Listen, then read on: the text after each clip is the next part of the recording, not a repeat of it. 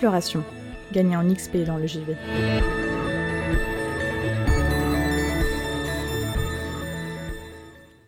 Vous savez, je mentionne énormément de titres vidéoludiques dans mes chroniques. Certains auxquels j'ai joué, certains que je refuse de toucher même avec un bâton, et d'autres sur lesquels j'ai passé des heures et des heures. Aujourd'hui, je vais revenir sur une de ces œuvres que j'ai citées. Alors, je ne peux pas dire que j'ai passé des dizaines d'heures dessus, puisque ce dernier se termine en moins de 6. Mais tout de même, cela serait dommage de ne pas vous en parler. Ce jeu, c'est Jussant. Et oui, Jussant et pas Jucent comme je l'avais prononcé dans ma chronique abordant les démos.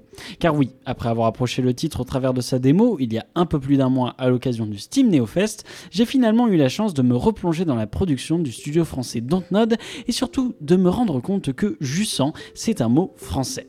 Et pour le coup, c'est bien moi qui étais aveugle, puisque l'aventure s'ouvre littéralement sur la définition du mot.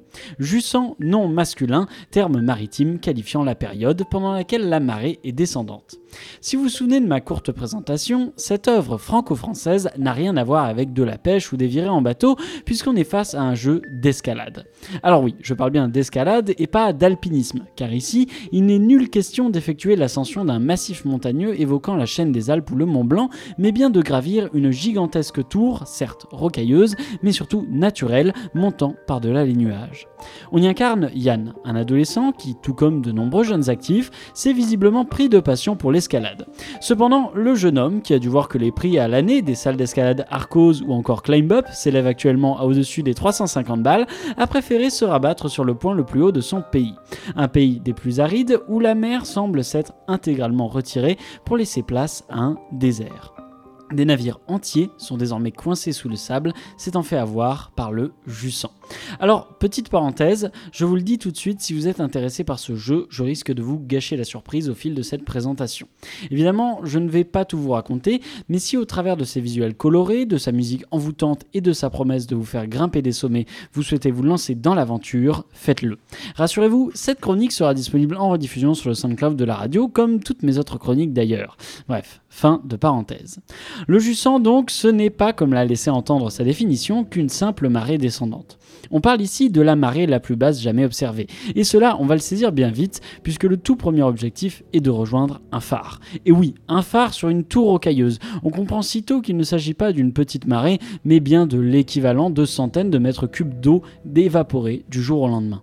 Ainsi, tout du long de notre ascension, nous ne cesserons de croiser du matériel de pêche, des filets, des harpons et des barques aussi. Cet endroit était donc habité, et pas par n'importe qui, par des pêcheurs et pêcheuses qui remontaient et descendaient la tour au fil des marées. Alors, ces informations, on les obtient de plusieurs manières. Dans la chronique où j'ai pour la première fois abordé Jussan, j'ai parlé de son inspiration principale, Journey. Dans ce jeu qui nous met dans la peau d'un pèlerin du désert sur les traces d'une ancienne civilisation remplie de secrets et de magie, le récit nous est conté visuellement.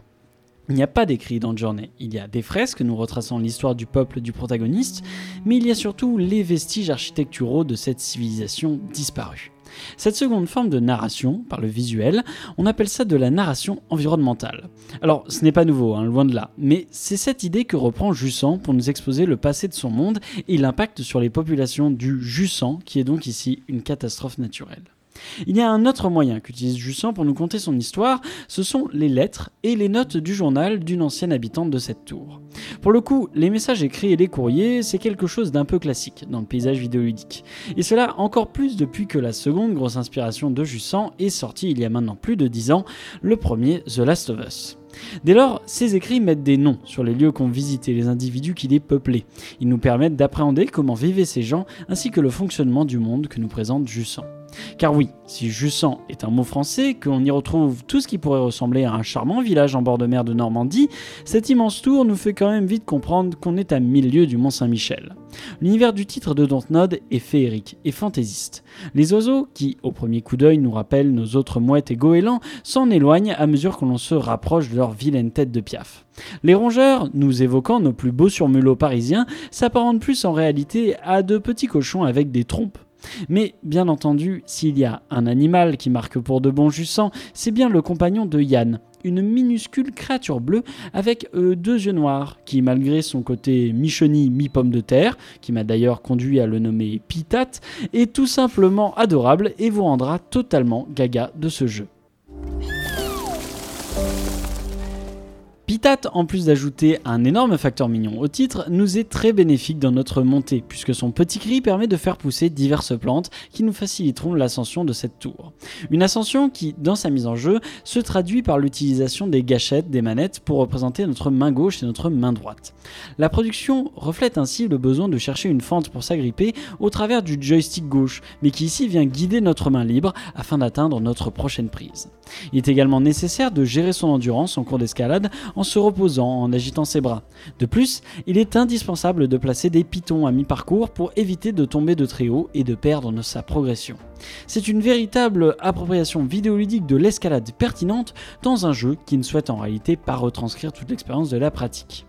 Un grimpeur ou une grimpeuse vous le dira, l'escalade c'est surtout de l'entraînement. Mais ici, pas le temps de niaiser, il vous faut atteindre le sommet. Ainsi, Jussan adapte parfaitement et constamment la sensation d'être dans la zone. Cet état de concentration maximale sur une tâche offrant une satisfaction sans pareil une fois cette dernière accomplie. Le parcours de Yann semble être irréalisable et semé d'embûches. Néanmoins, manette en main, la voie paraît toujours s'ouvrir sous nos yeux. Jussan n'est pas difficile, mais nous donne cette impression de challenge. Aussi, au travers de son décor peu accueillant et repoussant, il est impossible de ne pas voir un discours écologique.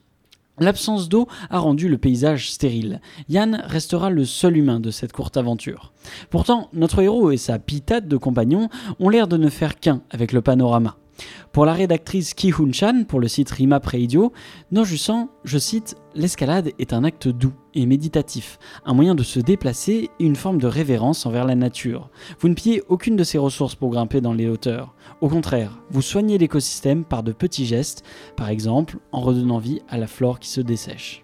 Le monde de Jussan est véritablement un personnage à part entière de l'œuvre. L'escalade permet ici de ne faire plus qu'un avec la nature de l'univers façonné par Dontnod. Ainsi, le titre offre un discours optimiste vis-à-vis de la protection de l'environnement et de la possibilité de vivre en harmonie avec lui. La relation entre Yann et son compagnon, bien trop adorable, vient démontrer ce message. Ce sont par leur effort que la flore renaît dans cet endroit déserté, c'est par leur effort que la vie retrouvera de nouveau son chemin.